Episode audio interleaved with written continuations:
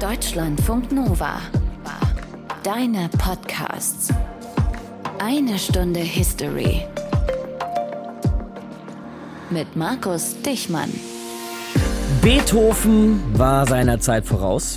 Bob Dylan war selbst so eine Art Geschichtsschreiber. Die Beatles waren lebendig gewordener Zeitgeist und Tupac Shakur war ein Chronist, der sonst vergessen hätten.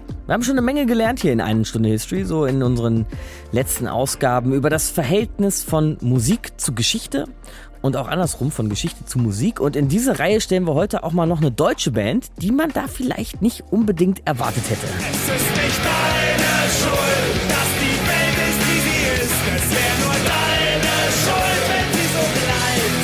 Wenn sie so bleibt. Die Ärzte hätten selber wahrscheinlich gar kein Problem damit, sich in eine Reihe mit Beethoven und Tupac zu stellen. Aber die Ärzte haben wirklich eine Menge Geschichte zu bieten und man kann über sie vor allem auch echt einen spannenden Blick in die letzten 40 Jahre deutsche Geschichte werfen. Denn vor 40 Jahren gaben die Ärzte ihr erstes Konzert in einem besetzten Haus in Westberlin.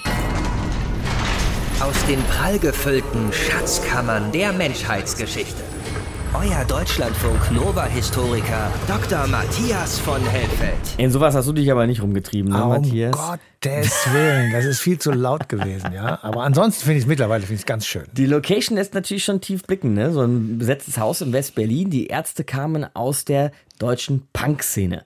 Wie sah die so aus damals, Anfang der 80er? Was hat die ausgemacht? Ja, das ging sogar ein bisschen eher schon los, so Mitte der 70er Jahre. Und das hatte etwas zu tun mit den politischen Veränderungen, die so in Deutschland und Europa auch stattgefunden haben. Sozialliberale Koalition, mhm. da gab es eher linke Texte. Es gab den Kalten Krieg, gegen den immer gesungen und protestiert wurde. Dann war das harte Vorgehen des Staates, der Polizei natürlich gegen Studentengruppen, gegen dann auch später die RAF und andere extreme Gruppen. Es gab radikale Texte, es gab Indizierungen von Liedern. Aber das waren zwei Seiten einer Medaille. Es war eine regelrechte Subkultur, die sich in den 1970er Jahren entwickelt hat und die sehr viele Bands hervorgebracht hat. Und man muss natürlich auch erstmal sagen, dass das nicht unbedingt in Deutschland seinen Ursprung genommen hat. Ne? Das stimmt. Der Ursprung war wohl in zwei Städten, nämlich New York und London, aber eben auch zur gleichen Zeit, also ungefähr Mitte der 70er Jahre. Und da gab es einen, er wird genannt Godfather of Punk und das war Iggy Pop.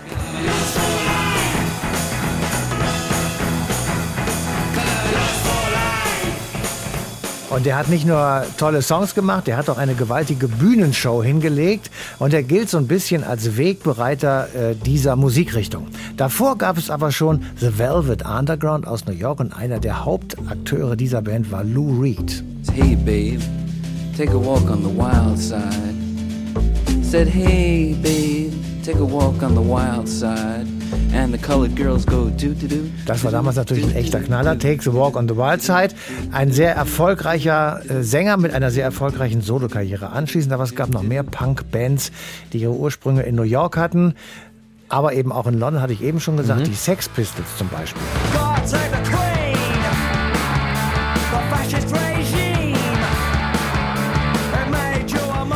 Und daneben gab es noch The Clash und die hatten eben auch sehr, sehr großen Einfluss auf die Entwicklung dieser Musikrichtung.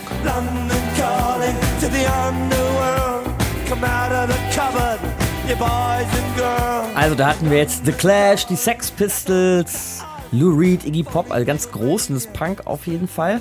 Internationale Vorbilder, wie sah es aber in Deutschland aus? Ja, da gab es in Hamburg zum Beispiel Slime, deren erste LP wurde sofort verboten wegen Gewaltverherrlichung, unter anderem gegen die Polizei. Mhm. Und dann vermischte sich in Deutschland teilweise etwas mit der neuen deutschen Welle. Das war dann so etwas vielleicht schon wie Post-Punk gemischt mit elektronischer Musik. Dazu gehörten Nina Hagen.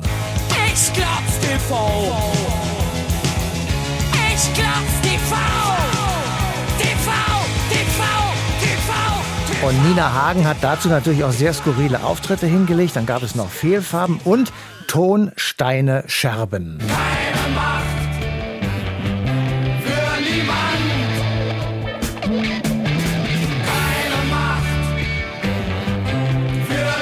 Und wenn man das so ein bisschen lokalisieren will, das deutsche Zentrum für diese Musik, das war Berlin, das war vor allem Kreuzberg, haben wir eben schon gehört. Das war so eine kleine radikale Insel inmitten einer Insel, nämlich namens Berlin. Die war ja damals noch geteilte Stadt und 1982 gab es eben das erste Ärztekonzert und in diesem Jahr gab es auch eine Gründung in Düsseldorf, die Toten Hosen.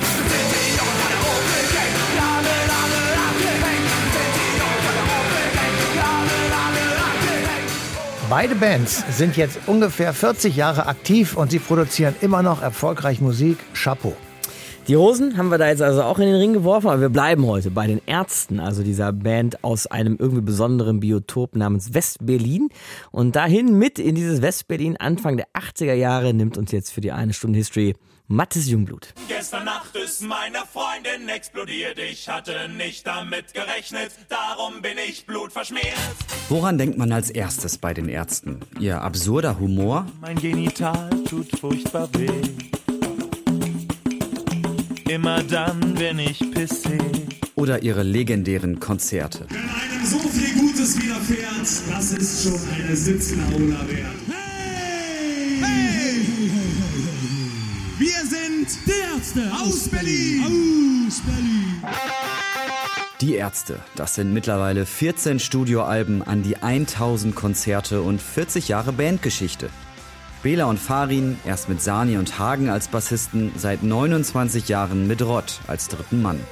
Bei so viel Erfolg, so vielen Geschichten und so langer Zeit bleibt natürlich die Frage, wie hat das Ganze eigentlich angefangen? Es fing an, als sie mich anrief, war ich gleich verloren.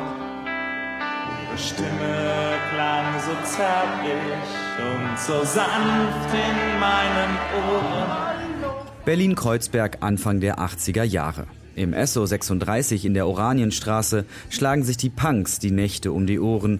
Die Sex Pistols aus England haben den Anfang gemacht. In Deutschland sind es Bands wie Slime, die den Punk bestimmen.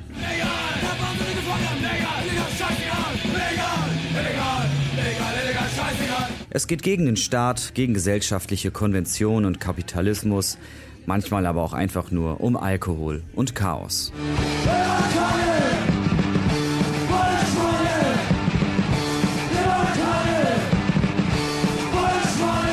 solche Musik zu hören, kommen in der Zeit auch viele Punks ins Besetzereck, nur ein paar Häuser weiter in der Oranienstraße 198.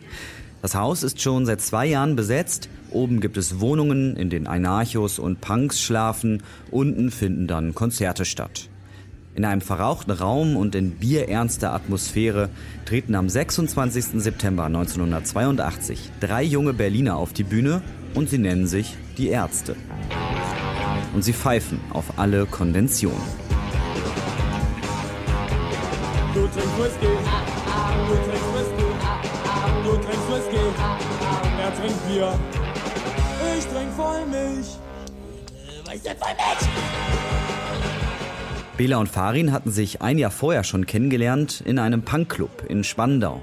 Sie fangen dann an, gemeinsam Musik zu machen, erst bei der Band Soylent Grün, dann gründen sie mit Belas alten Schulfreund Sani die Ärzte. 1982 ist das. Farin hatte schon mit 16 angefangen, Songs zu schreiben und für ihr erstes Konzert übte die Band angeblich innerhalb einer Woche 20 Lieder ein. Aber anders als heute sind die Ärzte in dieser Zeit nicht politisch. Und sie wollen es auch gar nicht sein. In den 80ern waren wir auch sehr damit beschäftigt, irgendwie viel mehr beschäftigt damit, Rollen zu spielen. Da war das quasi ein Verbot, was wir uns selber auferlegt haben, politisch uns zu äußern, weil wir irgendwie dachten, das wäre uncool. Ihre Rolle, das heißt für die Ärzte Anfang der 80er, sie geben vor, Popstars zu sein. Auch wenn sie davon noch ganz weit entfernt sind. Im Besetzereck, also vor Leuten, die jede Form von Kommerz, Erfolg und Karriere ablehnen, kommt das gar nicht gut an. Aufnahmen gibt's leider keine von diesem Konzert, aber viele Erzählungen. Wir haben uns einfach hingestellt im besetzten Haus und haben gesagt, wir sind Popstars. Mich hat einer mit einem Bier bekippt und hat gesagt, pff, kannst du gerne machen. Irgendwie deine Schwester hat trotzdem ein Poster von mir überm Bett. Das erste Konzert der Ärzte ist also nicht besonders erfolgreich, zu ironisch, zu provokant und zu wenig Parole für die Punks. Doch danach geht es steil bergauf. Mit Geld von Farins Mutter nehmen sie ein Jahr nach dem Besetzereck, 1983, eine erste LP auf. Zu schön, um wahr zu sein. Mit dabei Anneliese Schmidt und Teenagerliebe.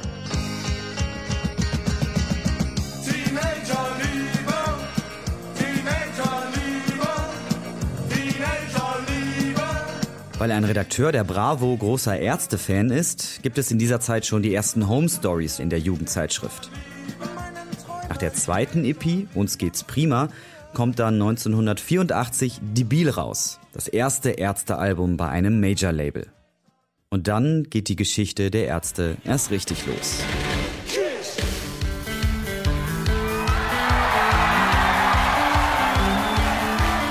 Mathis Jungblut mit dem Anfang einer Geschichte, die jetzt schon 40 Jahre auf dem Buckel hat, nämlich die Geschichte der Ärzte.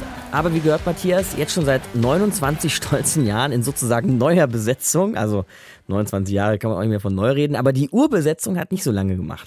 Die ersten elf Jahre bestand die Gruppe aus folgenden Leuten, nämlich aus Hans Runge mit dem Künstlernamen Sani, dann Dirk Albert Felsenheimer mit dem Künstlernamen Bela B. und aus Jan Vetter mit dem Künstlernamen Farin Urlaub. Dann schied 1993 Sani an Bass und Gesang aus. Für ihn kam Incredible Hagen und danach kam Rodrigo González dazu, der im Übrigen keinen Künstlernamen hat. Wir werden über die einzelnen Personen natürlich noch ein bisschen mehr erfahren. Jedenfalls, und das kann man wirklich sagen, haben sie offensichtlich den Nerv der Zeit getroffen. Eine junge Generation in ihren Bann gezogen und je nachdem, wie lange eine Generation dauert, kann man das schon sagen, ist ihnen das jetzt schon zwei oder sogar dreimal gelungen, immer wieder eine, in Klammern, neue Generation zu begeistern. Also wenn es Matthias eben schon versprochen hat, dann versuchen wir das jetzt auch einzuhalten. Wir wollen nämlich versuchen, die Ärzte etwas besser kennenzulernen. Und das machen wir mit dem Ärztebiograf Stefan Übelacker. Grüße, Herr Übelacker. Hallo Herr Dichmann, ich grüße Sie. 1982 ging's los, haben wir ja schon gehört. Ein Konzert in einem besetzten Haus in Kreuzberg. Also sehr Mhm. 80s, sehr Punk. Aber wie kam es da eigentlich zu, dass Sie ausgerechnet da das erste Konzert gespielt haben? Also wie gesagt, ausgerechnet da zu dem Konzert äh, kamen, das äh, weiß ich nicht, das konnte die Band auch nicht mehr wirklich äh, rekonstruieren, gut. als wir darüber gesprochen haben. Ja, ist auch eine Weile her Aber, schon. Mhm. Äh, die Ärzte haben natürlich auch, äh, wie andere Bands, auch einen gewissen Vorlauf. Ne? Die Ärzte gingen aus der Punkband Säulen Grün hervor, benannt nach dem gleichnamigen Film Säulen Grün, die überleben wollen, im Jahr 2022 übrigens. Spielt der Film? Spielt der Ah, Film. das ist ja witzig. Ja. Eine kleine lustige Anekdote. Ja. Und in der Punkband waren halt ähm, Bela B. und Farin Urlaub, damals noch unter ihren bürgerlichen Namen, Dirk Felsenheimer und Jan Vetter, aktiv und noch mit zwei anderen Musikern. Säulen Grün war eine der typischen Punkbands, sage ich jetzt mal, ähm, die sich auch gegen das Schweinesystem gerichtet haben, für mehr Bier geworben haben und also diese klassischen Punk-Klischees, die man so eigentlich erwartet, bedient haben. Mhm. Das hat sich dann geändert, als Farin Urlaub in die Band eingestiegen ist.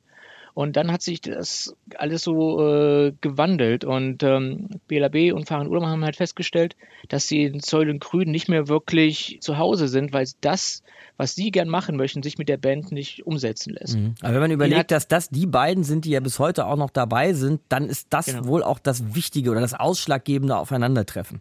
Absolut. Ne? Also dieser Zusammenprall dieser beiden kann ungefähr in die Musikhistorie ähnlich eingeordnet werden wie Lennon McCartney oder Jagger Oh, Richards. wow, so. okay. Mhm. Würden Sie so weit gehen, ja, tatsächlich? Also für den deutschsprachigen Raum absolut. Aha. absolut. Ich habe die Ärzte neulich auch mal wieder live gesehen und es ist ja schon so ein Spielchen der Band und eben auch ein Spielchen von Bela B. und Farin Urlaub, dass sie sich immer so ein bisschen behaken und auch so die Frage stellen, wer der Boss ist, wer die besseren Songs vielleicht schreibt. Würden Sie so weit gehen zu sagen, das war übrigens bei McCartney und Lennon auch so eine Frage, würden Sie äh, sich trauen zu sagen, wer der Kopf der Band ist? Tatsächlich gibt es keinen Kopf der Mhm. Band. Also wenn man jetzt an den reinen Songtiteln das herunterbrechen würde und also wer die meisten Songs geschrieben hat, dann würde ein Farin Urlaub um Wellen vorne liegen. Das würde ihn aber mitnichten zum Kopf der Band halt machen, weil viele Entscheidungen werden halt alle zu dritt getroffen. Es gibt ja auch noch einen dritten im Bunde, Rodrigo González, Klar. der Neue, seit Ja. 1993 dabei. Und äh, alle Entscheidungen werden zu dritt getroffen halt tatsächlich und äh, sind auch immer eine Gruppenentscheidung. Da es Mhm. äh, zu dritt sind, gibt es auch immer eine Mehrheit. Auch praktisch, Also ja, stimmt, ja. Von Mhm. daher kommen die Entscheidungen so zustande. Einen Kopf gibt es nicht, aber es gibt natürlich schon so ein äh, Spiel zwischen Farin Urlaub und BLB um die besten Songs, sich gegenseitig mit Ideen zu überraschen und den anderen äh, zu übertölpeln sozusagen Mhm. halt damit. Und das macht auch die Kreativität dieser Band aus und immer diese verrückten Ideen oder Songs, die dabei entstehen. So, und jetzt nochmal dieses Szenario 1982, Konzert in Westberlin, Kreuzberg, ein besetztes Haus. Mhm. Ist das so, heute würde man vielleicht vom Milieu sprechen, das Milieu oder von mir aus auch die Szene, aus der die Jungs kamen?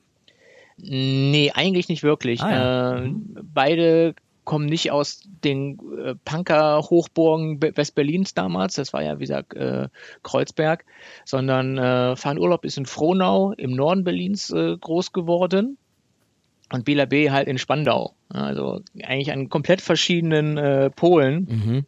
äh, der Stadt. Aber natürlich äh, sind sie auf diese, ich sag mal, toxische Szene in Berlin, in Westberlin da gestoßen, diese kreative Spielplatz, den es da einfach gab. Und äh, da sind sie mit ihren Ideen komplett auf fruchtbaren Boden gestoßen. Man muss aber jetzt wirklich, wenn wir jetzt mal auf die Szenerie gehen, wir gucken mal in dieses Besetzereck, Heinrichplatz, Ja. Mhm. äh, September 1982. Das war ein von Punks besetztes Haus. Heute ist da, glaube ich, ein, äh, ein Sushi-Laden oder so drin in den Dings. Also das ist Aha. nahe vom SO36 in äh, Berlin, eine Nachbarschaft dazu, was Mhm. es ja heute immer noch gibt. Ja. Und da waren halt Punks drinne. Ich glaube, der damalige Bassist Sani konnte sich noch erinnern, dass irgendein Punk auch seine Frau da verprügelt hatte. Also es war Ja, ja. schon eine Szene, wo man jetzt nicht so hm, äh, super gerne auftritt. Und die Ärzte, die hatten ja ein Konzept dahinter, wie sie erscheinen wollten. Die wollten eben nicht mehr diese Punk-Klischees bedienen. Also sind sie eigentlich komplett vor der falschen Zielgruppe aufgetreten. Aber die haben sich tatsächlich dahingestellt und haben gesagt, wir sind Popstars. Witzig. Auch wenn das noch jeglicher faktischen Grundlage in irgendeiner Weise entbehrt hat. Aber die haben einfach äh, das stur durchgezogen. Als dann irgendein Typ Bela B angemacht hatte bei einem Konzert, hat er gesagt, ja, beruhig dich mal, deine Freundin hat bald ein Poster von mir hängen über dem Bett. Das waren alles so Angebersprüche natürlich oder auch so ein bisschen Leute zu provozieren, dass das mal wirklich Wahrheit werden würde und äh, volle Wahrheit werden würde so ungefähr. Da konnten die auch äh, nicht damit rechnen. Aber die hatten halt Aber warum landen Gefühl- die mit so einem Konzept ausgerechnet im Punk? Das ist ja irgendwie schon ein bisschen Ja, absurd. eben, eben deswegen ja eigentlich. Punk ist, und so haben die Ärzte das auch immer nach dem Credo erlebt, Punk ist, mach was du willst, DIY, do it yourself Mhm. und äh, mach das, worauf du äh, Bock hast. Punk ist eben nicht unbedingt am Hauptbahnhof mit einer Dose Hansapilz abzuhängen oder, sondern es geht einfach darum, open-minded zu sein und eben nicht alles Klischees zu erfüllen, die man zu erfüllen hat, ne, nach der Punker-Polizei und Mhm. so weiter. Und das haben die in Vollendung gemacht. Also die haben sich dahingestellt und haben Pop-Songs präsentiert. Die haben ihre Vorbilder waren dann eben nicht mehr so Slime oder ähnliche Bands, sondern das waren dann eben so Comedian Harmonist, Diane and the Belmont, so 50er Jahre Doo-Wop-Geschichten, Eddie Cochran, Mhm. also klassischer Rock'n'Roll, den sie da letztendlich gespielt haben. Und die haben ja ungefähr zwei Wochen ungefähr nur Zeit gehabt, um sich ein Set drauf zu schaffen vor diesem Auftritt. Und Ja. in diesen zwei Wochen sind dann wirklich so Klassiker wie Teenagerliebe, Zitroneneis, Teddybär und alles solche Sachen entstanden. Mhm. Auch ein Lied in einem Besetzereck namens Teddybär zu spielen, was über ein Stofftier geht. Also Ja. Ist das vielleicht der Grund, dass sie so anschlussfähig sind? Kann man ja so schön sagen. Ne? Weil sie sind ja eben nicht irgendwie, ich will jetzt gar nicht despektierlich werden, aber es ist nicht so eine Altherrentruppe geworden, die in irgendwelchen Retro-Punk-Schuppen spielt, sondern tatsächlich eine der größten Bands, die Deutschland je erlebt hat. Ist das dieses Mindset der Ärzte der Grund dafür gewesen? Ja, die sogenannte Beständigkeit des Wandels, das ist, glaube ich, das, was sich durch ihre Karriere komplett durchzieht. Äh, sie haben nie äh, sich in irgendeiner Nische ausgeruht oder sagt, ach, das war jetzt aber erfolgreich, das machen wir jetzt die nächsten zehn Jahre so, ich sag mal so das ACDC-Prinzip. Mhm. Ähm, Genau, ja. Sondern äh, sie haben sich immer äh, weiterentwickelt und immer nach vorne gedacht. So hat, hat das auch damals ihr äh, damaliger Manager und Förderer Jim Rakete, der auch äh, Nena betreut hat oder Spliff betreut hat. Er hat ja so schön gesagt, wo der deutsche Popstar damals hingegrübelt hat, da wuchs so schnell kein Gras mehr. Aber die Ärzte waren anders. Die haben nach vorne gedacht. Immer Mhm. einen Step weiter. Und äh, das hat sie unterschieden. Das zieht sie durch ihre gesamte Karriere hindurch. Und ähm, Das macht sie auch in zweiter und dritter und vielleicht bald auch vierter Generation auch noch anschlussfähig, ne? Absolut. Und sie haben sich viel von dem Spirit, den sie damals schon hatten, haben sie einfach über die Jahre äh, konserviert. Ihr Bekannter und der auch mit Rodrigo González später bei den Rainbirds gespielt hat, äh, Michael Beckmann, der hat es auch mal so schön gesagt, die haben selbst die dunkelste Kaschemme damals zum Leuchten gebracht. Und ich glaube, das kann man sich auch ganz gut vorstellen, wenn man heute noch ihre Konzerte sieht. Die sind halt einfach anders und mit ihrem Witz sind sie, haben sie eine komplett eigene Liga sozusagen gegründet. Und offenbar haben sie da äh, so eine Lücke aufgetan, dass sie ihnen ganz viele Leute halt gefolgt sind ne, und ganz viel damit anfangen konnten. Ja, ich glaube, da haben wir das Versprechen, die Ärzte besser kennenzulernen, auch eingehalten. Und zwar mit Stefan Übelacker. Er hat geschrieben, das Buch Äh, die von den Ärzten autorisierte Biografie. Danke fürs Gespräch, Herr Übelacker. Sehr gerne, Herr Dichmann. Die Ärzte sind also ein ziemlich gutes Beispiel dafür, dass Musik irgendwie mit uns connecten kann. ne? Also sogar über Generationen weg, wenn man da irgendetwas anspricht, was ganz Großes, was viele teilen. Ja, und insofern, Matthias, hat Musik auch immer ja, fast schon eine epochale Bedeutung oder zumindest eine Bedeutung für die, die Zeiten oder für eine besondere Generation. Naja, ich glaube auch, diese Bedeutung von Musik, die ist sehr groß und manchmal kann man sich fragen, ob es ein Henne-Ei-Spiel gewesen ist. Also viele Protestsongs, sage ich jetzt mal, der 60er Jahre, die reflektierten natürlich den Vietnamkrieg oder waren sie eine Antwort auf den gesellschaftlichen Wandel in Deutschland oder sie waren halt Flower Power. Andererseits ist die Musik einer Generation natürlich auch Beeinflussung für Politik. Die Protestsongs gegen den Vietnamkrieg haben Massen mobilisiert, Massen haben Politik verändert und vielleicht auch Umdenken ausgelöst. Also ich finde, dass der Einfluss von Hymnen auf Generationen und Politik durchaus da ist. Und dann gibt es ja auch immer noch so Konzerte so mit ganz konkreten politischen Bezug, ne? wo vielleicht Spenden gesammelt werden oder zumindest auf ein bestimmtes Thema aufmerksam gemacht werden soll. Kann man sich auch fragen, ob die tatsächlich was bewegt haben, solche Konzerte. Also ich würde sagen ja, aber wahrscheinlich nicht sofort, aber vielleicht mittel- und langfristig. Als Beispiel Bob Geldof und das berühmte Live Aid Konzert 1985. It's 12 noon in London, 7 a.m. in Philadelphia, and around the world it's time for Live Aid. 16 hours of live music in aid of famine relief in Africa. Wembley welcomes their Royal Highnesses, the Prince and Princess of Wales. Und dann ging's los. 1,5 Milliarden Menschen haben zugeguckt und ungefähr 190 Millionen Euro gespendet. Das nächste Beispiel war 1988 A Tribute to Nelson Mandela mit Liedern von Simple Minds, Dire Straits oder Peter Gabriel. All das wurden Hymnen für junge Zuhörer und sie prägten deren Verständnis für die herrschenden politischen Verhältnisse eben nicht nur in Südafrika. Übrigens, 20 Monate nach dem Konzert kam Nelson Mandela frei. Politische Lieder, Protestsongs, Hymnen, wie auch immer man sie jetzt genau nennen will, gibt es also ganz sicher. Und wenn wir jetzt an der Stelle nochmal an die Ärzte denken wollen, dann denken wir an das Jahr 1993 und ein Lied über den Rechtsextremismus in Deutschland.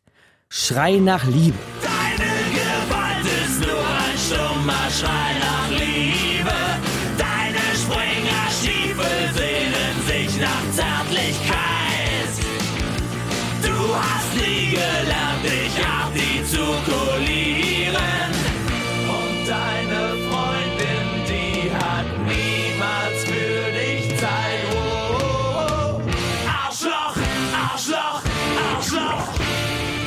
Kennt ihr sicher alle, Schrei nach Liebe 1993, aber 2015, also gute 20 Jahre später, war der Song wieder auf Platz 1 der deutschen Charts, weil ein Musiklehrer dazu aufgerufen hatte, den Song als Statement gegen rechts nochmal zu kaufen und runterzuladen, als Statement gegen die vielen Angriffe auf Flüchtlingsheime 2015. Ja, und die Ärzte entschieden sich dann, alle Einnahmen aus dem Verkauf zu spenden. Ich finde, da kann man erstmal ganz neutral zusammenfassen. Musik kann Wirkung entfalten, kann auch langlebig Wirkung entfalten. Und wie sie das tut, das besprechen wir vielleicht mal mit Tuja Roth vom Haus der Geschichte in Bonn. Sie war nämlich Kuratorin für die Ausstellung Hits und Hymnen letztes Jahr am Haus der Geschichte. Hallo, Frau Roth. Hallo, schönen guten Tag nach Köln. Welche Hymnen oder Hits kommen Ihnen so, vielleicht auch aus der deutschen Geschichte oder zumindest so unserer jüngeren Vergangenheit in den Sinn? Ja, die äh, Ärzte waren ja eine Band der 80er Jahre. Wenn man jetzt an die 80er Jahre denkt, die waren ja, es ist ja ein Kultjahrzehnt, wie wir heute sagen, die Mhm. waren bunt, wild und gleichzeitig vor allem politisch geprägt. Äh, der Kalte Krieg ist heiß geworden. Es gab Proteste rund um den NATO-Doppelbeschluss. Deswegen sind für mich zwei ganz wichtige Hymnen der 80er auf jeden Fall 99 Luftballons von Nena Aha. und ähm, vielleicht äh, passend dazu noch ein bisschen Frieden von Nicole. Okay. Zwei Antikriegssongs, die die 80er Jahre geprägt haben. Was macht denn so eine Hymne, so ein Protestsong am Ende aus? Also wie und wodurch entwickeln die Bedeutung? Ja, ganz wichtig bei vor allem bei einer Hymne, die auch politische Bedeutung entwickelt, ist, glaube ich, dass ja der Zeitgeist zusammenkommt mit etwas, was einen Song zum Hit macht. Also das heißt, ein Hit wird es ja dann, wenn er massenhafte Verbreitung erfährt, also wenn er leicht ins Ohr geht, wenn er von ganz vielen Menschen gehört wird, Mhm. die ihn schnell mitsingen können. Und das ganz Wichtige daran ist, dass sie sich vor allem damit identifizieren können. Also entweder vielleicht mit der Musik, mit dem Zeitgeist, den der Song äh, transportiert, oder aber vor allem auch mit dem Text. Aber wie stark ist diese Wirkung dann tatsächlich? Also was glauben Sie, wie werden dann Kulturen, Länder, wir als Menschen, als HörerInnen tatsächlich von so einer Hymne geprägt? Inwiefern lösen die vielleicht sogar aus, dass wir uns verändern oder irgendwie zum Handeln ja, angestiftet werden? Hm, Wie stark das ist, kann man natürlich ganz schwer einschätzen, aber Mhm. ich glaube, dadurch, dass Musik vor allem emotional wirkt, also das war auch eine zentrale Erkenntnis, die wir in der Vorbereitung zur Ausstellung gewonnen haben. Musik wirkt deswegen auf uns so stark, weil sie etwas Emotionales transportiert und unsere Emotionen weckt. Eben zum Beispiel Emotionen zu sagen, Sie hatten das ja eben gesagt mit dem äh, Lied Schrei nach Liebe, zu sagen, da wird erst was besungen, ähm, dem stimme ich zu, da kann ich hinterstehen. Ich sehe das genauso und ich gehe dafür auf die Straße, weil ähm, da findet etwas statt, das finde ich nicht in Ordnung. Und die Musik, die trägt mich, ähm, die trägt den Protest in sich und damit kann ich eben das ausdrücken, was ich selber empfinde. Und ich glaube, das macht eben auch diese musikalische Begleitung des Protestes aus, dass man da etwa eine, eine emotionale Unterstützung hat, die einen dann dahin trägt. Haben Sie da vielleicht auch noch mal ein Beispiel für so einen Song, der wirklich die Leute vielleicht nach vorne gepeitscht hat in irgendeine Richtung? Wenn man ein Stückchen zurückgeht, wenn wir jetzt in die 50er Jahre gehen, Ja. zum Beispiel, war das ein, ähm, das kann man si- auch ein Protestsong, das kann man sich heute gar nicht mehr vorstellen, ein Rock'n'Roll-Song, Chuck Berry mit Roll over Beethoven. Ähm, die Idee hinter dem Song ist, äh, Leute, wacht auf, werft die Konventionen eurer Eltern und die Musik, die eure Eltern hören, in dem Fall Beethoven, über den Haufen und macht Rock'n'Roll. Geht auf die Straße, sucht euch eure eigene Jugendkultur und macht das, was ihr wollt und grenzt euch von euren Eltern ab. Und äh, das alles beinhaltet sozusagen dieser Song Roll over Beethoven, also schmeißt diese alten Konventionen über Bord und macht euer eigenes Ding. Und diese Songs gibt es eigentlich in jedem Jahrzehnt wieder. Und äh, wichtig ist dabei eben, dass die Jugend sich dann auch damit identifizieren kann und sagen kann, das ist unser Song, das ist das, wo wir hinterstehen, wo wir uns als Jugendliche gut fühlen. Ich hatte aber gerade noch so den Gedanken, Frau Roth, dass es irgendwie auch ein bisschen Henne und Ei ist, oder? Also Hymnen geben natürlich irgendwo Anschub und Zündstoff für politische Entwicklung, sind natürlich aber auch ein Ausdruck davon, dass in der Bevölkerung sich was bewegt. Richtig, genau, das ist eine Wechselbeziehung. Also ein Song oder eine Hymne kann es eben nur dann wirken, wenn er auch den Zeitgeist trifft. Mhm. Das war auch die äh, beiden Beispiele, die ich am Anfang genannt habe, die ja eigentlich sehr unterschiedlich sind. 99 Luftballons und ein eher volkstümlicher Hit könnte man vielleicht Ja. sagen, ein Schlager. Nicole damals, Äh? Nicole, Ja, mhm. genau. Die haben aber in dem Sinne beide den Zeitgeist getroffen. In den 80er Jahren, wie gesagt, der äh, Kalte Krieg ist heiß geworden. Es gab massenhaft Proteste gegen den NATO-Doppelbeschluss. Es gab wirklich so eine Bedrohung. Und dann kommen da zwei sehr unterschiedliche junge Sängerinnen daher, die auf einmal von Frieden singen und sagen, wir können das schaffen. Ja, es gibt diese Bedrohung, aber es gibt auch Hoffnung. Und ähm, die dieser Angst vor Krieg, die der Angst vor atomarer Bedrohung eben ein Stück geben. Und deswegen sind dann solche Songs auch äh, sehr erfolgreich. Nena und Nicole haben für den Frieden gesungen, Frau Roth. Die Ärzte haben ein berühmtes Lied gegen rechts geschrieben. Wir hatten gerade noch Chuck Berry, der sich gegen die Konvention der vorherigen Generation, der Elterngeneration vielleicht auch gewandt hat. Aber mir ist ja noch so eingefallen, dass das natürlich auch aus anderer Richtung kommen kann. Ne? Also wenn man mal heute so in die Rechtsrock-Szene schaut oder so, auch Neonazis haben politische Hymnen, oder? Auf jeden Fall, ähm, da sprechen Sie ein ganz wichtiges Thema an. Das war auch ein großes Thema in unserer Ausstellung. Wir waren die erste Ausstellung, die auch mal rechte Musik zum Thema gemacht hat. Das ist ja immer ein sehr schwieriges Thema. Bringt man solche Musik auch mal in eine Ausstellung? Mhm. Ähm, analysiert man sie mal, weil alle reden viel über rechte Musik, aber vielen ist gar nicht klar, wohin diese rechte Musik zielt.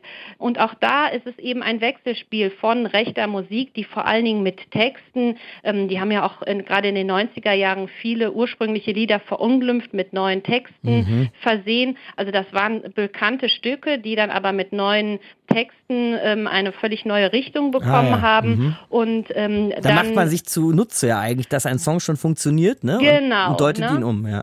Deutet ihn um, ähm, also ein eingängiger Text, und da dachte man, aha, kenne ich. Auf einmal hat er aber einen ganz anderen Text und Mhm. wird damit sozusagen auch zur politischen Aussage. Es gab äh, in den 90er Jahren die sogenannten Schulhof-CDs, also man hat sich überlegt, wir begeistern Jugendliche für unsere Musik, die denken sich erstmal gar nichts dabei, hören die Musik ähm, und finden die cool und verstehen gar nicht vielleicht im ersten Moment, was für eine politische Aussage dahinter steckt und dann können wir die für unsere Ideen gewinnen. Das kann man sich heute gar nicht mehr vorstellen, aber damals wurden dann massenhaft in Eigenproduktionen CDs gebrannt und eben an Schulhöfen, an Schüler verteilt. Deswegen der Begriff Schulhof-CDs. Und man hat so versucht, eben die eigenen politischen Ideen über die Verbreitung von Musik auch unters Volk zu bringen, beziehungsweise vor allen Dingen unter jungen Leuten zu verbreiten.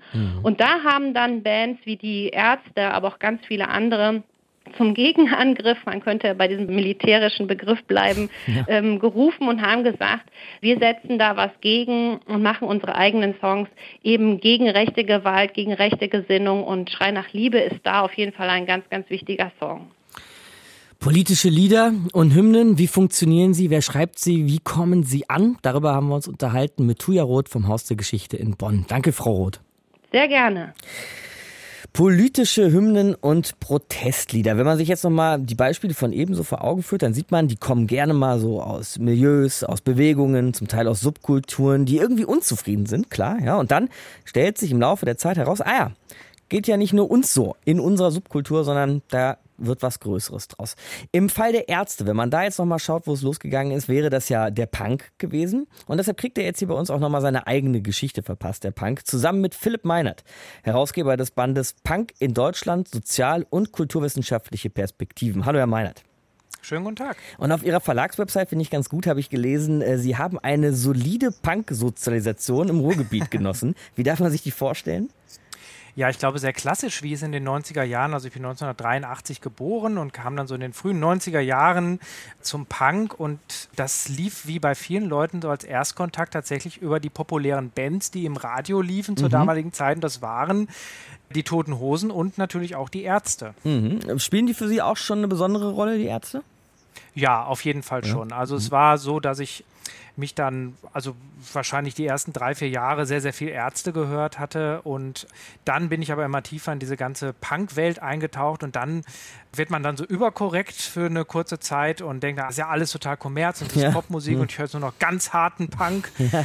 Und jetzt höre ich sie aber wieder, mhm. sagen wir es mal so. Und es okay. hat mich eigentlich nie so ganz verlassen. Mhm. Die Punk-Welt, die wollen wir jetzt uns mal ein bisschen genauer anschauen. Das ist natürlich ein weltweites Phänomen. Ich würde aber versuchen, dass wir vielleicht hier bei uns in Deutschland bleiben. Herr Meinert, was würden Sie denn so sagen? Waren Ausgangspunkte der Punk-Szene in Deutschland? Frühe Punk-Hochburgen vielleicht sogar? Also genannt werden die, und das ist äh, bezeichnenderweise immer eher im Norden von Deutschland, werden immer Düsseldorf, Berlin und Hamburg. Aha. Und warum ausgerechnet da? Warum war das so eine gute Keimzelle vermeintlich?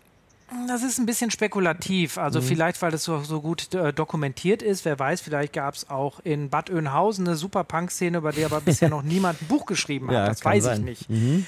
Aber auf jeden Fall lässt sich dann dort feststellen, dass zum Beispiel in Städten wie Düsseldorf und äh, Berlin und Hamburg gab es einfach eine sehr gute Infrastruktur und Leute, die mal sehr aktiv waren. Also in Düsseldorf war das äh, beispielsweise der Ratinger Hof, hier eigentlich ein Künstlertreff, der dann auch früh Punks zugelassen hat, wo sich dann die Clique um die spätere Band äh, Fehlfarben getroffen hat und mit Peter Hein, einen sehr aktiven Menschen dort innerhalb der Szene hatte. In Hamburg war es auch wohl auch ein bisschen die Nähe zu Großbritannien mhm. mit dem Hafen und so. Und es gab dort auch früher Bands wie Big Balls and the Great White Idiots oder äh, Läden wie die Markthalle, wo 1978 das allererste deutsche Konzert der Ramones stattfand. Und ein ah, ja. äh, bisschen mhm. härter ging es dann im Krawall zu. Da war der Name ein bisschen Programm.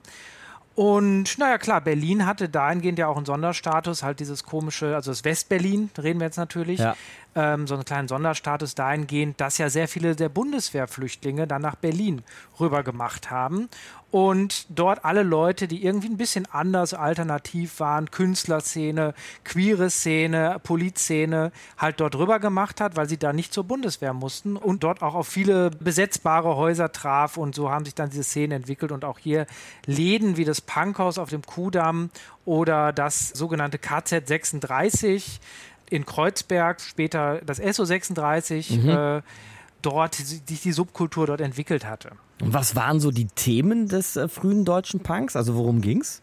Ach, das war noch gar nicht so politisch. Also erstmal haben sehr viele Bands auf Englisch gesungen, haben sehr viel kopiert mhm. in erster Linie. Wegen der englischen aus Vorbilder Großbritannien. Halt, ne? Genau, ja. Mhm. genau. Also deutschen Punk in dem Sinne, wie wir uns den heute vorstellen, gab es eigentlich erst so 1979, als es so eigenständige Bands gab. Mail gilt so als die allererste Punkband aus Düsseldorf, die deutsche Texte hatte.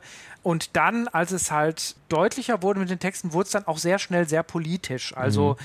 zum Beispiel eine Band wie die Buttocks aus Hamburg hatte dann schon sehr schnell, ich weiß nicht, ob sie das piepen müssen, Texte wie hängt die Bullen auf und röstet ihre Schwänze. Und, das ist nah äh, dran am Piepen auf jeden Fall, muss man das sagen. hätte ich mir fast Mhm, gedacht. ja. Ähm, nein, das sollte auch jetzt nur einen sehr krassen Text äh, illustrieren, der Mhm. aber schon sehr, sehr früh da war. Und man kennt auch, also Polizei war ein durchgehendes Thema und Antifaschismus war auch ein Thema, was schon früh den Punk begleitet hatte. Und ja, das war so, so die Themen, aber es gab auch alles Mögliche. Es wurde auch über Saufen gesungen. Daran sollte es nicht scheitern. Also es gab ein sehr breites Spektrum. Und wie sah dieser frühe deutsche Punk so aus? Also geht das so wirklich Richtung Johnny Rotten Klischee, also irgendwie viel Leder, kaputte Hosen, bunte Haare, so? Oder ging es vielleicht irgendwie in Deutschland anders los? Naja, es war halt schon eine Kopie aus Großbritannien. Man darf ja jetzt auch nicht vergessen, dass vieles vom deutschen Punk kam ja jetzt nicht über irgendwelche Underground-Clubs, sondern äh, viele der frühen Punks haben die Bravo unter anderem gelesen. Da waren dann Berichte über die Sex Pistols, die Ja. Ramones oder The Clash drin. Und dem wurde dann nach Möglichkeiten nachgeeifert. Also da wurden dann Klamotten zerschnitten und das sah alles ganz wir aus. So. Also es wurde schon so nachgeeifert, sagen wir mal so im Rahmen der Möglichkeiten, die vielleicht ein 15-jähriger Schüler oder Schülerin Ende der 70er Jahre hatte in Deutschland. Und das hat dann das erstmal bestimmt und irgendwann kam halt dieser klassische, den man heute noch so kennt, dieser Lederjacken-Look mit den Nieten drin, dem Iros, das kam aber erst so um 1980 nach Deutschland. Mhm. Und da gab es immer ein ganz lustiges Phänomen. Also die frühen Kids, die sahen halt dann schon so aus wie so ein bisschen nachgemachte Punks, wie sie sie aus den Medien kannten. Aber einige haben, wussten gar nicht, wie Punkmusik klingt, weil das wurde noch nicht unbedingt sofort in irgendwelchen äh, Plattenläden oder so verkauft und man musste halt erstmal wissen, wo das jetzt zum Beispiel in der BBC irgendwo nachts lief oder so. Also Mhm. gab es das manchmal vielleicht, dass es in irgendwelchen ZDF-Sendungen mal einen kurzen Ausschnitt gab, aber das war eigentlich ein ganz lustiges Phänomen an den späten 70ern in Deutschland. Sie haben jetzt schon zweimal eigentlich diese irgendwie diesen besonderen Spagat des Punks thematisiert, nämlich zwischen ja, Gegenbewegung, eben bewusst nicht Mainstream und dann eben doch irgendwie Mhm. Kommerz und Mainstream. Haben Sie bei den Ärzten angesprochen, haben Sie jetzt gerade bei Punk-Looks in der Bravo angesprochen, ja? Ist das ein sozusagen inhärentes Problem des Punks? Ich würde das gar nicht als Problem sehen. Mhm. Also ich glaube, ein großes Missverständnis ist, dass Punk so eine klassische antikapitalistische Kultur war. Das hat sich nachher so ein bisschen herausgeprägt, als es sich politisiert hatte. Aber äh, die ersten Punkbands waren ja alle auf Major-Labels und wollten durchaus auch in den Mainstream und auch damit dann ihr Geld verdienen. Dieses negativ konnotierte Mainstream Mhm. ist jetzt gar nicht so der Verrat oder so an äh, dessen, wie ich finde, das kam halt ein bisschen später. Und was man ja dazu sagen muss, wenn ich jetzt nochmal auf meine Sozialisation zurückkommen kann, ich habe es ja jetzt auch nicht irgendwie über undergroundige äh, Magazine oder so. Also es war so, Ärzte liefen halt im Radio, waren auf irgendwelchen CD-Samplern, die man so hatte. Und äh, darüber war das mein Erstkontakt zu Punk. Also Mhm. da finde ich jetzt gar nichts so Schlechtes dran, muss Nee, ich sagen. ja. Was sagen Sie denn über Punk heute, Herr Meinert? Häufig wird ja gesagt, äh, Punk ist tot. Der Punk ist sehr alt geworden. also ich bin 39 Jahre alt und wenn ich dann hier auf ein Punkkonzert in Berlin gehe, bei einigen Bands bin ich noch so mit der Jüngste, also im Publikum. Okay. Also die alten Helden touren ja immer noch. Also der älteste ist meines Wissens nach Charlie Harper von den UK Subs. Der ist fast 80 und tourt immer noch. Also so viel auch zum Thema No Future. Und viele dieser ganzen Bands aus den ersten Jahren, die gibt es ja zum Teil immer noch und die touren noch, wenn sie denn noch leben. Die Ärzte gehören ja auch dazu, obwohl das keine Band der allerersten Generation war. Mhm. Ich würde sagen, Punk hat eine, eine sehr große Breite. Also ich glaube, das Label Jugendkultur, das trifft definitiv nicht mehr zu. Auf der anderen Seite gibt es immer noch sehr neue Impulse im Punk, muss man sagen. Also zum Beispiel wird jetzt sehr viel diskutiert Sexismus im Punk. Mhm. Und das ist eine Diskussion, die eigentlich 30 Jahre immer nur sehr unterschwellig geführt wird. Und jetzt unter zum Beispiel dem Label Punk 2 wird sehr häufig darüber gesprochen. Ah, und, wie Me Too, jetzt ähm, habe ich es begriffen. Punk 2. Genau, und da geht es zum Beispiel darum, dass viele äh, Festivals noch eine Booking-Policy haben, die doch sehr, sehr männlich dominiert ist und so. Das ist zum Beispiel was Anhänger der jüngeren Generation, natürlich auch beeinflusst durch allgemeine Diskussionen, wie Sie gesagt haben, schon MeToo, äh, im Augenblick, glaube ich, sehr beschäftigt. Und da gibt es dann aber auch wiederum von den älteren Punks auch durchaus so Abwehrreflexe. Ich meine, wenn man nochmal auf die Ärzte zurückkommt, äh, früher waren halt Lieder wie Geschwisterliebe und Claudia und so waren halt in der großen Diskussion wegen sexualisierten Inhalten Und heute ist es ja eher das, das konservative Spektrum, so junge Union abwärts, also so konformistisches Rebellentum, die dann unbedingt einen Song wie Laila auf Stadtfesten hören wollen. Also da kommt es dann wieder irgendwie so ein bisschen zusammen auf eine Mhm. Art und Weise und wieder auch nicht. Mhm. Aber wenn ich jetzt noch äh, das als letztes Jahr meiner so an nochmal an diesen politischen Punk vielleicht denken möchte. Wir haben ja schon gelernt, das ist nicht immer Punk, aber es ist ja auch eine Facette. Hätte ich jetzt gedacht, man könnte heute bestens Songs über Wohnungsnot, soziale Ungleichheit, Armut, Drogen, gegen Nationalismus, gegen eine moderne Ständeordnung und so weiter, könnte man noch schreiben und irgendwie Punk 2.0 sozusagen ausprobieren. Passiert aber nicht so wirklich, oder? Doch, das gibt es, Doch. nur das kriegt man nur sehr, sehr wenig mit. Also es wird immer noch wahnsinnig viel veröffentlicht, auch diese Texte. Zum Beispiel spontan fällt mir da ein, zum Thema Gentrifizierung gibt es mehrere Lieder. Es gibt auch viele Lieder, die immer wieder die AfD nerven oder sowas in der Art. Und es gibt immer noch junge Bands, die diese Themen beackern und Mhm. teilweise auch dann sehr tagesaktuell damit sind. Nur es ist wahrscheinlich einfach nicht mehr so die Musik der heutigen Jugend. Daher dringt das wahrscheinlich nicht so durch. Mhm. Aber Punk hat das schon auch verloren, dieses Provokative. Und das ist einfach sehr in der Mitte der Gesellschaft angekommen. Ob das Mainstream ist, das sollen andere entscheiden. Vom frühen Punk zwischen West-Berlin und dem Ruhrgebiet bis zum Punk jetzt im Jahr 2022 haben wir eine gute Reise gemacht mit Philipp Meinert. Danke fürs Gespräch, Herr Meinert.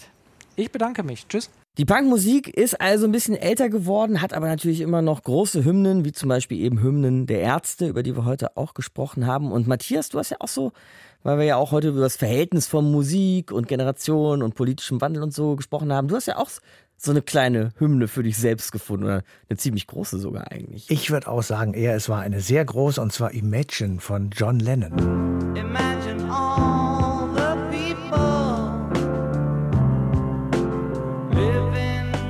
Das war die Beschreibung des Wunsches nach einer Gesellschaft ohne religiöse Bevormundung, frei von nationalistischen Ressentiments, ohne den Einfluss von Reichen und deren Besitztümern. Dieser Song, das war das Lied der Friedensbewegung. Es hat das ausgedrückt, was die Friedensbewegten, dazu habe ich natürlich auch gezählt, damals dachten und wollten. Insofern waren die Protestierenden und John Lennon auf derselben Seite der Barrikaden. Das hat sehr großen Einfluss ausgeübt und Zusammenhalt hergestellt. Das Lied hat für uns das Gefühl vermittelt, auf der richtigen Seite der Geschichte zu stehen. Das ist natürlich im Nachhinein betrachtet so ein bisschen irre, aber zur Hochzeit der Friedensbewegung war das das vorherrschende Gefühl. Wir haben ja heute auch schon drüber gesprochen, dass solche Hymnen, auch politischen Hymnen, nicht immer nur aus der, keine Ahnung, friedensbewegten Ecke kommen müssen. Nicht nur von links oder was, sondern dass es eben politische Hymnen auch aus nationalistischen Kreisen geht und rechten Kreisen. Und vielleicht ist das eine ganz gute Hinleitung für unsere nächste Ausgabe, eine Stunde History. Da geht es nämlich um Stepan Bandera. Habt ihr vielleicht noch mal gehört in letzter Zeit den Namen? Ist eine nationalistische, ja muss man vorsichtig mindestens sagen, Reizfigur in der Ukraine. Und wer das genau war, das wollen wir euch dann nächstes Mal erklären in einer Stunde History. Hey, Du hast Mhm. was vergessen. Ah ja, was denn? Ja, wir sind nämlich live zu hören und zu sehen am 20. Oktober in der Universität Gießen Uh, ja. ab 19.30 Uhr. Alle kommen sofort. Das sollte man nicht verpassen. Am 20. Oktober in Gießen, wenn ihr mehr Infos braucht, schaut mal vorbei auf deutschlandfunknova.de. Da seht ihr eine Stunde History. Mich und Matthias live auf der Bühne. Bis dahin ist mein Name Markus Dichmann. Macht's gut. Ciao, ciao.